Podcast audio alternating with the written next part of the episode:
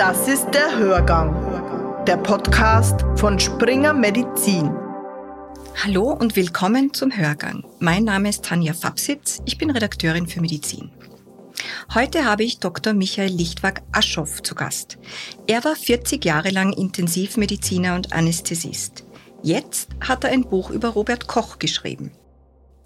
Herzlich willkommen, Herr Doktor. Vielen Dank, dass Sie sich Zeit für unser Gespräch nehmen. Robert Koch Arzt und mit seiner Arbeit zu Milzbrand, Tuberkulose und Cholera Begründer der modernen Mikrobiologie. Wenn man Koch googelt, erhält man über 150 Millionen Suchergebnisse. Der Mann ist also kein Unbekannter. Trotzdem haben Sie ein Buch über Koch geschrieben. Warum?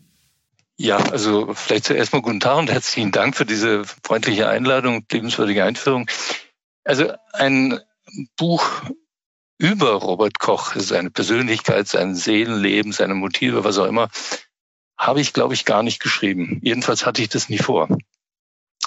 Für die ähm, Persönlichkeit dieses Robert Koch habe ich mir, wenn ich ganz ehrlich bin, nicht furchtbar interessiert. Warum habe ich dann trotz dieser, wie Sie mit Recht sagen, vorhandenen Informationsflut über ihn ein, ein Kochbuch geschrieben? Ich glaube, weil mich Folgendes interessiert hat. Wie stark beeinflussen die politischen ja, Ziele und, und Absichten der Herrschenden im vorliegenden Fall des Deutschen Kaiserreichs die Medizin? Also wie sah die gegenseitige Beeinflussung naturwissenschaftlicher Medizin und Kolonialpolitik Anfang des vorigen Jahrhunderts aus? Wie beeinflusst so eine Politik die Art der Medizin zu handeln, zu denken, zu, zu forschen, zu entscheiden? Und andererseits, wie und welche Stichworte gibt nun die Medizin der deutschen Kolonialpolitik, etwa indem der schwarze Mensch sein Menschsein von uns Europäern nur dadurch zugeteilt bekommt und erst dadurch zugeteilt bekommt, dass er Gegenstand der solchen Medizin ist und welche Beschränktheiten und Unfähigkeiten entstehen in der Medizin dadurch, dass sie sich zur Markt einer solchen Politik machen lässt. Ich denke, das waren so mehr die Fragen, die mich mehr interessiert haben, die ich versucht habe zu stellen. Ich habe sie nicht beantworten können, aber ich habe mir wenigstens versucht, die Frage zu stellen. Ihr Buch Robert Kochs Affe der grandiose Irrtum des berühmten Seuchenarztes wird als literarisches Sachbuch geführt. In der Nachbemerkung schreiben Sie, es werden Menschen geschildert, die es wirklich gab, das wenigste ist frei erfunden. Welche Quellen haben Sie für Ihr Buch herangezogen und wo ist die Grenze zwischen Fakt und Fiktion? Ja, was ein, ein literarisches Sachbuch sein soll, das weiß der Verlag besser als ich. Da, das kann ich eigentlich nicht so richtig sagen. Und auch, wo in der Literatur die Grenze zwischen Fakt und Fiktion zu ziehen ist, auch da, das, auch das weiß ich leider nicht so richtig. Zwischen dem Geschichtsschreiber und dem Geschichtenerzähler gibt es allerdings, so viel ist mir dann doch klar, einen wichtigen Unterschied, den hat schon Aristoteles sinngemäß so beschrieben. Der Geschichtsschreiber beschreibt die Dinge so, wie sie gewesen sind. Und der Geschichtenerzähler, also einer wie ich, der beschreibt die Dinge so, wie sie gewesen sein könnten. Setzt diese Fakten zusammen zu einem Bild, mit dem er etwas Allgemeineres illustrieren will. Ein bisschen äh, pathetisch würde ich vielleicht sagen, der Auftrag des Geschichtsschreibers ist die Wahrheit. Der Auftrag des Geschichtenerzählers ist die Wahrhaftigkeit. Zu den Quellen, da habe ich mir vor allen Dingen Robert Kochs Schriften selbst angeschaut, nicht unter naturwissenschaftlichen Gesichtspunkten, sondern unter, ja, unter sprachlichen. Also was verrät Kochs unsägliche Sprache über ihn, seine Haltung, seine Medizin? Als Intensivmediziner bin ich ja selbst durch eine ziemlich gründliche Schule des sprachlichen Zynismus gegangen, und ich habe mich vor allen Dingen gegen Ende der Zeit, wo ich am Krankenbett gearbeitet habe, schon immer wieder auch gefragt, was richtet eigentlich die medizinische Sprache überhaupt an? Und nebenbei, wir reden ja heute unbeirrt weiter von Bakterienkolonien, von, von Invasion, von Erregerverdacht. Das ist ja weiterhin prächtiger Kolonialkrieg. Ansonsten habe ich mich durch äh, ziemlich viel Medizingeschichte und Biografien und Lebensänderungen einige Personen geackert, die da auftreten. Eine Quelle ist mir eigentlich besonders wichtig, ob, auch wenn ich fürchte, ich habe sie nicht immer ganz in der Intention des Verfassers benutzt. Das ist ein Buch von Christoph Gradmann. Professor Gradmann ist Medizin, der Medizinethiker und Medizingeschichtler der Universität Oslo. Und das Buch heißt Krankheit im Labor. Das kann ich nur jedem und jeder empfehlen, die sich darum kümmert, wie, wie war es denn wirklich, also mit medizinhistorischer Präzision. Lassen Sie mich vielleicht zum, zum Thema Sprache nochmal kurz abschweifen. Abschweifen ist sowieso meine Lieblingsdisziplin.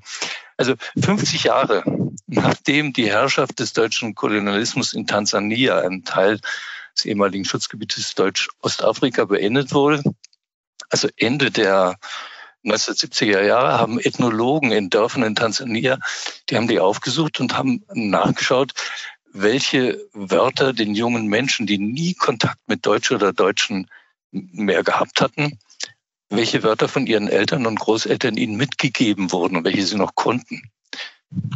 Drei deutsche Wörter konnten alle. Das erste Wort war Schweinehund und die beiden anderen deutschen Worte waren Hasso, Fass. Das gibt einem natürlich zu denken. Kommen wir zurück zu Ihrem Buch. Sie beginnen 1903 in Berlin. Ein Affe im Jackett öffnet Robert Kochs Tür für Walter Hesse, den Erzähler der ersten 100 Seiten. Es geht weniger um Koch selbst als um die Rolle, die sein Gärtner, seine Mitarbeiter und seine Frau für Kochs Arbeit gespielt haben. Sie haben Färbetechniken und das Nährmedium Agar-Agar für Bakterienkulturen entwickelt. Hat sich das tatsächlich so zugetragen? Naja, buchstäblich so, wie ich schildere, hat sich ziemlich sicher nicht zugetragen. Allerdings den Affen, den hat es ziemlich sicher gegeben. Es wird jedenfalls berichtet, dass zu den Tieren, die Koch in seiner Landarztpraxis äh, damals noch in Posen zu Versuchszwecken hielt, ein oder zwei Affen gehörten. Natürlich habe ich keine Ahnung, ob der Affe nun wirklich Storm hieß. Es ist eher unwahrscheinlich. Genauso wie eine Behauptung, dass er gern Uniformjacken getragen hätte. Fanny Hesse ist ein anderes Beispiel, ganz anderes Beispiel, die gab es und die spielt eine, tatsächlich eine sehr wichtige, von Koch gerne unterschlagene Rolle in der Mikrobiologie. Sie hat, wie Sie schon auch gesagt haben, den Agar-Agar eingeführt als Nährboden zur Anzucht von Bakterien. Es hat gegenüber der Gelatine riesige Vorteile.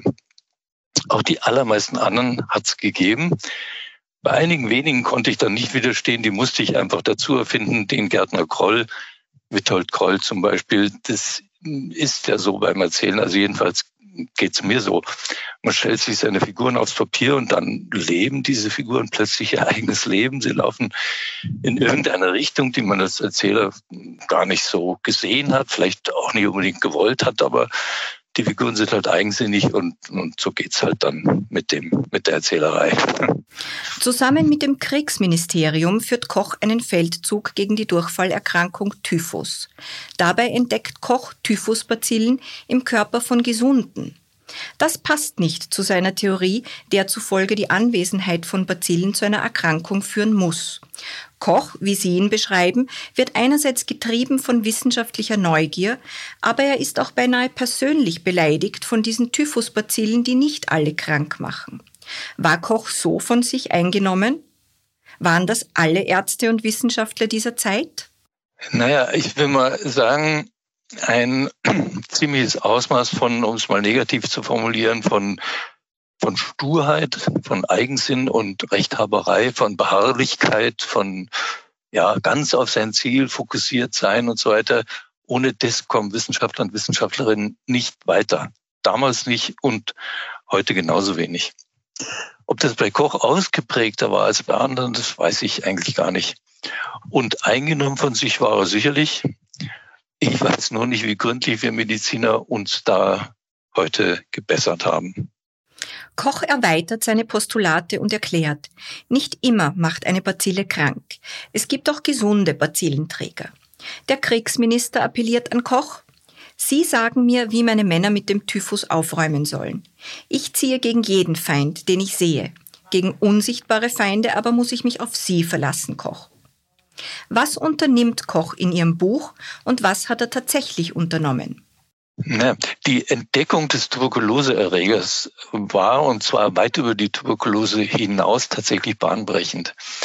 Damit wurde ein endlos langer Streit entschieden, der Streit zwischen Kontagionisten und Antikontagionisten, so nannte man die. Also zwischen denjenigen, die wie Koch der Ansicht waren, für Infektionskrankheiten sind genau bezeichnbare Erreger verantwortlich und einerseits und andererseits denjenigen, die die Existenz von Erregern zwar nicht rundweg bestritten haben, aber die nicht glauben konnten, dass das Vorhandensein eines Erregers für das Entstehen der Krankheit alleine reicht. Zu ihnen gehörte etwa Pettenkofer.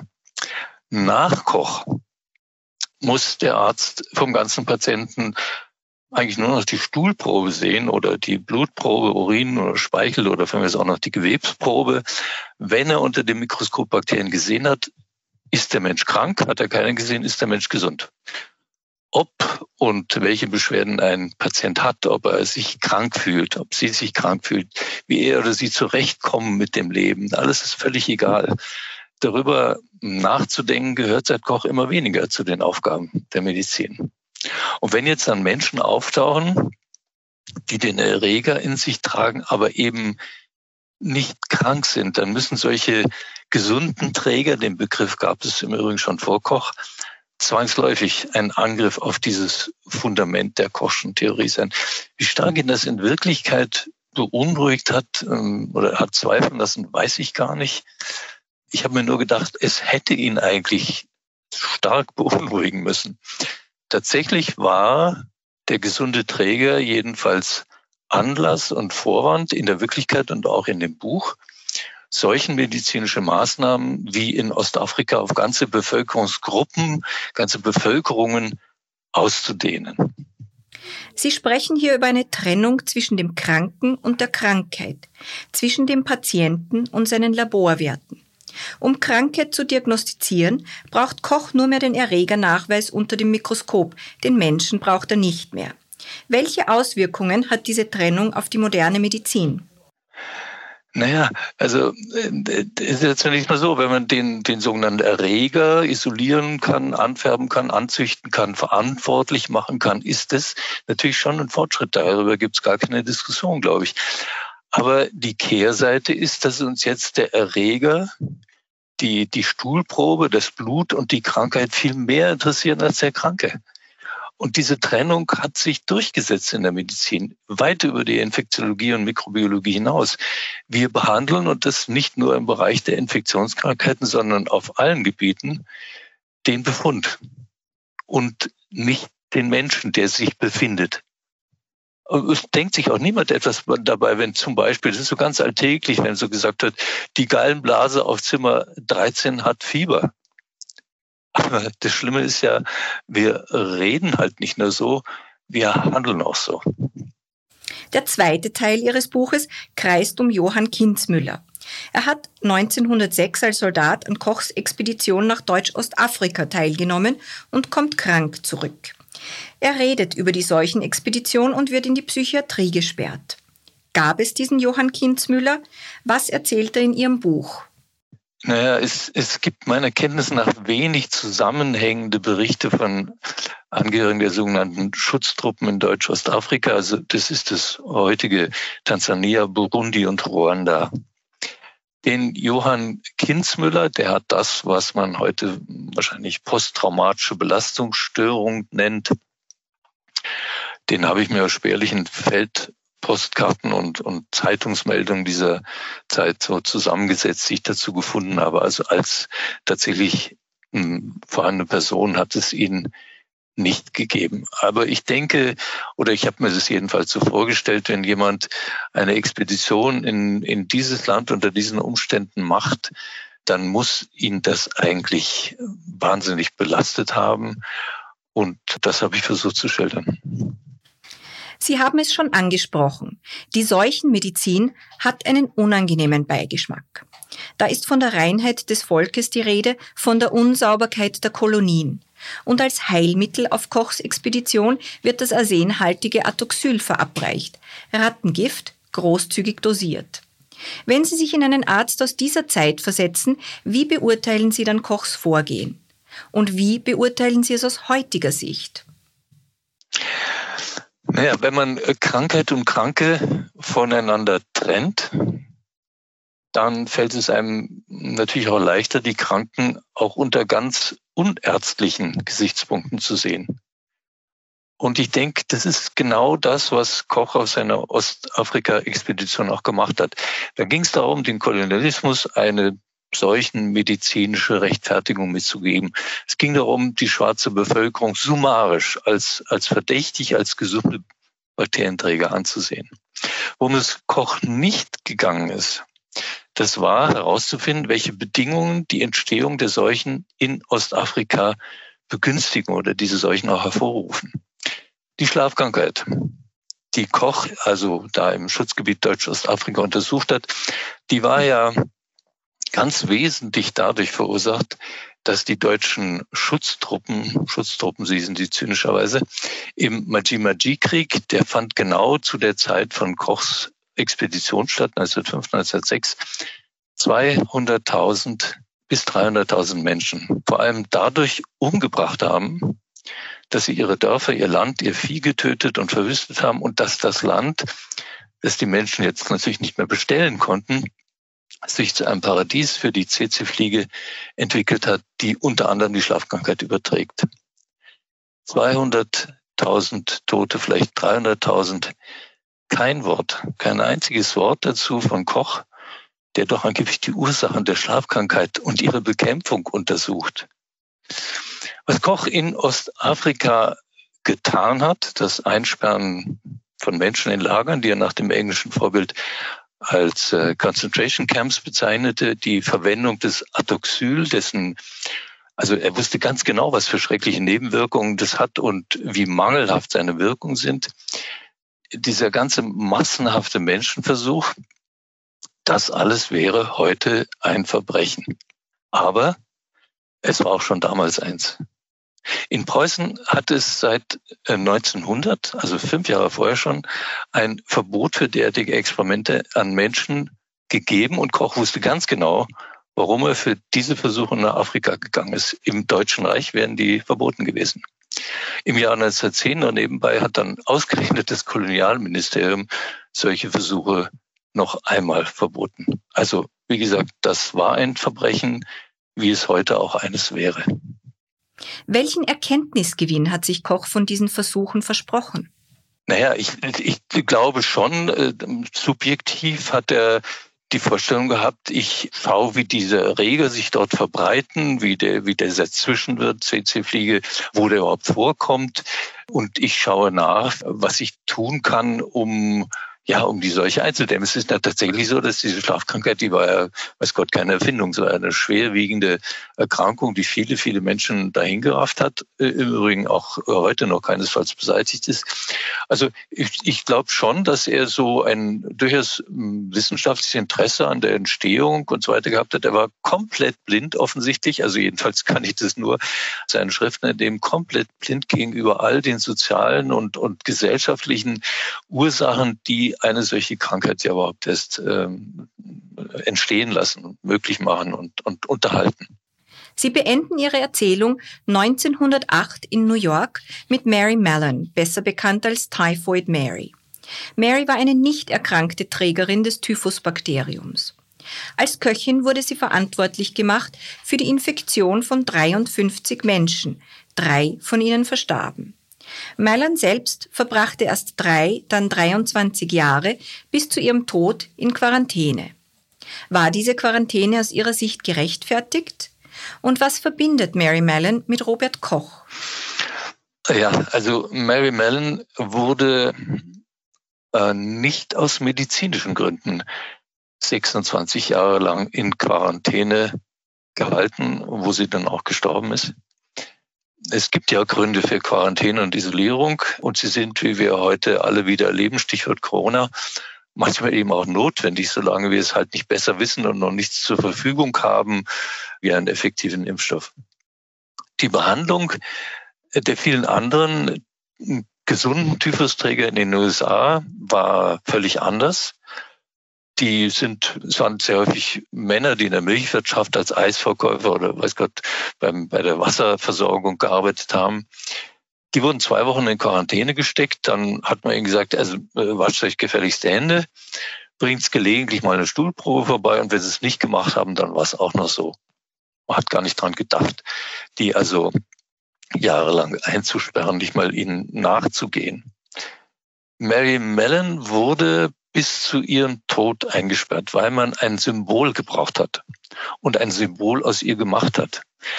Den irischen Todesengel, die arme irische Einwanderin, ihren wurden damals ja auch White Negroes genannt.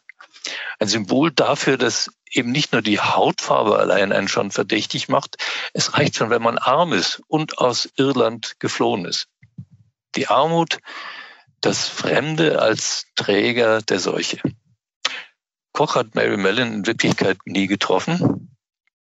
Aber natürlich waren sie sozusagen durch seine Theorie verbunden und in dem Buch wohl nicht in Wirklichkeit verbinde ich sie dadurch miteinander, dass Koch hier am eigenen Leib erlebt, in seiner Herzerkrankung, was es heißt, wenn man die Krankheit behandelt und nicht den Kranken. Sie haben die Wahrhaftigkeit des Geschichtenerzählers erwähnt. Nachdem Sie sich ausführlich mit Robert Koch beschäftigt haben, hat das Ihr Bild von ihm verändert? Was für ein Mensch war Robert Koch in Ihren Augen? Also mein Bild hat sich wahrscheinlich gar nicht so furchtbar viel verändert, weil ich vorher keins hatte und jetzt eigentlich von ihm als Person und Persönlichkeit immer noch kein besonders genaues habe. Ich glaube, dass er bienenfleißig war. Er war patriotisch, er war ungeheuer ehrgeizig und geltungssüchtig. Er war nicht zufällig ein Reservegeneral, ein General à la suite, wie das damals in Preußen hieß. So eine Art Herrenmediziner ausgerüstet mit der, ja, mit dem, mit der Sturheit und dem Fleiß des Genies, aber ich glaube, ohne dessen Begabung tatsächlich ganz und gar ein Kind seiner Zeit, die er wesentlich mitgeprägt hat. Herr Dr. Lichtwag-Aschoff, vielen Dank für das interessante Gespräch. Das war der Hörgang. Ich bedanke mich fürs Zuhören und freue mich, wenn Sie nächste Woche wieder dabei sind. Sie hörten den Arzt und Autor Dr. Lichtwag-Aschoff. Sein Buch Robert Kochs Affe, der grandiose Irrtum des berühmten Seuchenarztes, ist beim Hirzel Verlag erschienen.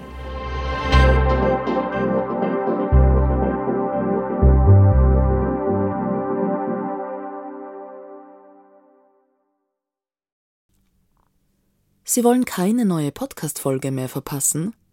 Dann abonnieren Sie am besten gleich unseren Newsletter. Den Link zur Anmeldung finden Sie in der Folgenbeschreibung.